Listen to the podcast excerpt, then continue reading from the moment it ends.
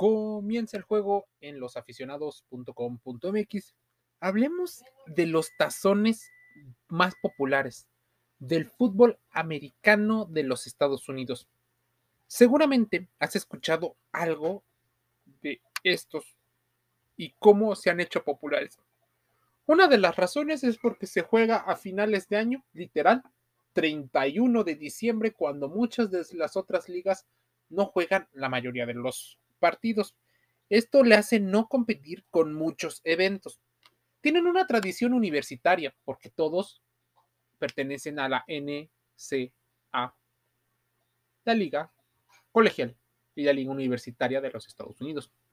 Llega una época de diciembre en la que todos los fanáticos del fútbol americano esperan con ansias esto. Los tazones del fútbol americano colegial comienzan a jugarse y es una auténtica locura. Por fin vemos un aspecto entre el amateurismo y la profesionalización del deporte. Si eres, por ejemplo, un aficionado al deporte, no tienes mucho que ver. Tal vez algunas peleas de box, algo de lucha, pero predominantemente en las audiencias de Estados Unidos y en las cadenas estadounidenses transmiten estos eventos de fútbol. Además de que con bombo y platillo, los tazones o la feria de tazones aumentan. Mira, la NSA tiene más o menos 129 equipos en la División 1, la FBS, que se dividen en conferencias, de las cuales hay cinco relevantes o fuertes que conforman el Power 5, la ACC, Big 10, Big 12, PAC 12 y la SEC.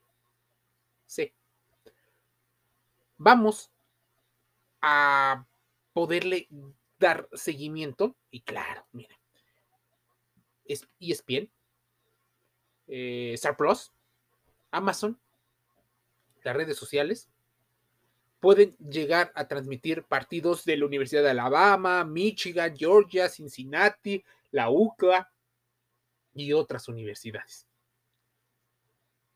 Por eso, las empresas como Nike ha decidido poner sus ojos en muchas de las universidades. Aparte de la gran conexión emocional con los consumidores, permite que las universidades transmitan también sus valores y por eso es más fácil conseguir una camiseta, un jersey, remera, abuso, como le quieras llamar, de un equipo colegial de los Estados Unidos que algo de tu propio país, incluso hablando del mismo deporte.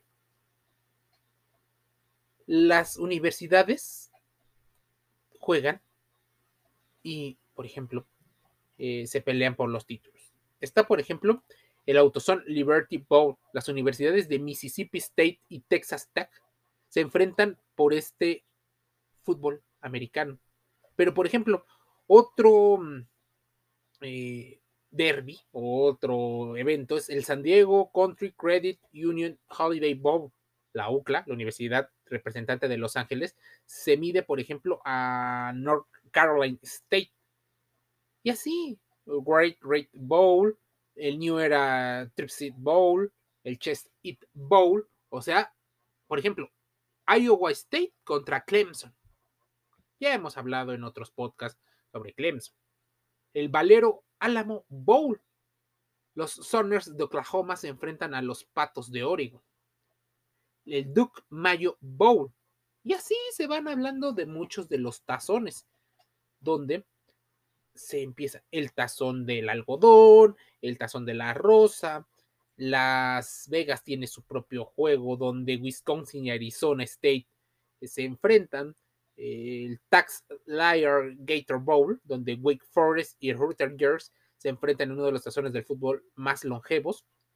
Eh, y así, Washington State contra la Central de Michigan en un posible premio. Y así se van Obviamente hay muchas empresas que rodean esto. Y por ejemplo, me acuerdo en su momento que desde 1937 se disputa el Cotton Bowl, uno de los tazones con más tradición en el fútbol americano colegial.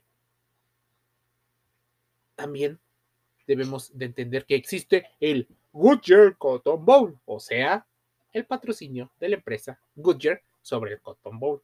por supuesto, hay que ver porque las familias están reunidas. Y por eso es importante para las marcas. ¿Quién más hizo esto? Capital One, la empresa, decidió patrocinar al Orange Bowl. Por ejemplo, el Hard Rock Stadium de Miami, Florida, será o ha sido escenario del Orange Bowl. Ese tazón se disputa desde 1935. Georgia y Michigan se enfrentan con el objetivo de tener un lugar en el campeonato más grande colegial. Muchos de los jugadores que participan en estos tazones tienen la esperanza de no solo ser bien vistos por parte de sus universidades, sino también de los patrocinadores cuando se lleguen a salir de las universidades y empiecen su carrera profesional. La NSA cuenta con 11 conferencias donde los mejores equipos de cada una de esas tienen la oportunidad de jugar tazones al, por el título nacional que se llama College Football Championship Game, que poco a poco se ha convertido en el máximo orgullo deportivo de las universidades de los Estados Unidos. A ver, si el Rose Bowl, por ejemplo, el tazón más antiguo de la historia, entre sus características más destacadas, tiene un desfile inaugural que se celebra cada primero de enero de cada año desde 1890. Esta razón comenzó a mover mucha gente. Se empezó a jugar el Rose Bowl desde 1902. Aquí se enfrenta el ganador del Big Ten contra el vencedor de la Pacific 20 Conference. Y así, por ejemplo, el Sugar Bowl. Sí, no estamos hablando de personas que patrocinan a otras personas, sino así se llama.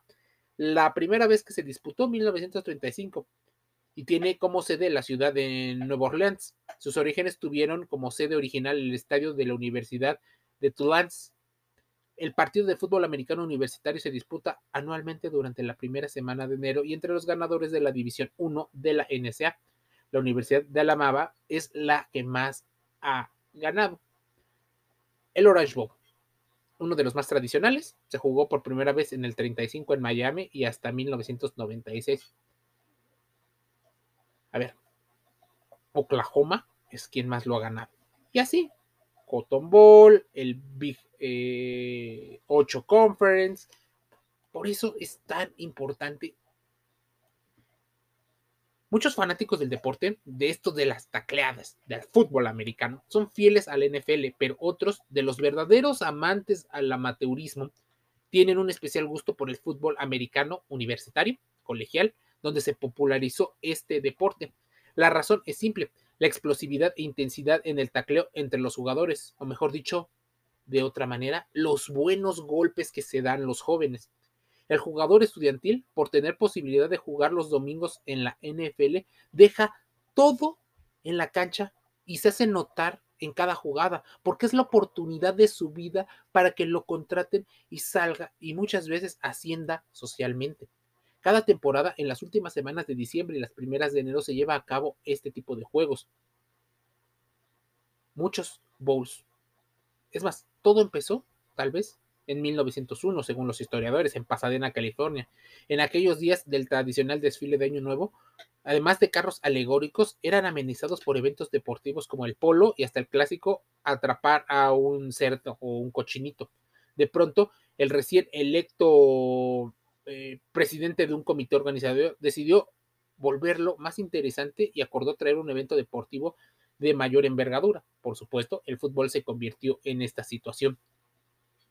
Sí, el fútbol colegial tuvo una segunda oportunidad 14 años después. En 1916, el comité del desfile de las rosas decidió traer de vuelta el americano a un partido donde Washington State derrotó a los Browns. Pasadena, California. El juego en Año Nuevo recibió el nombre de su nueva casa y por esto el Bowl Game o tazón había nacido justo por la forma del estadio. En los años 30 varias ciudades con clima cálido le copiaron la idea Pasadena y decidieron armar su tazón. La evolución de los tazones o de los juegos colegiales se desarrolló en 1960. La Associated Press emitía un ranking de las mejores escuadras al finalizar la temporada.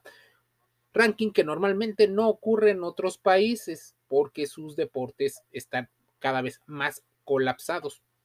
No son populares incluso entre la misma gente. Y así, FedEx, Blockbuster empezaron a patrocinar estos eventos. Con tanta competencia y muchos equipos para poder pelear por ser el número uno, los fans pedían a gritos playoffs, semifinales y duelos a matar o morir.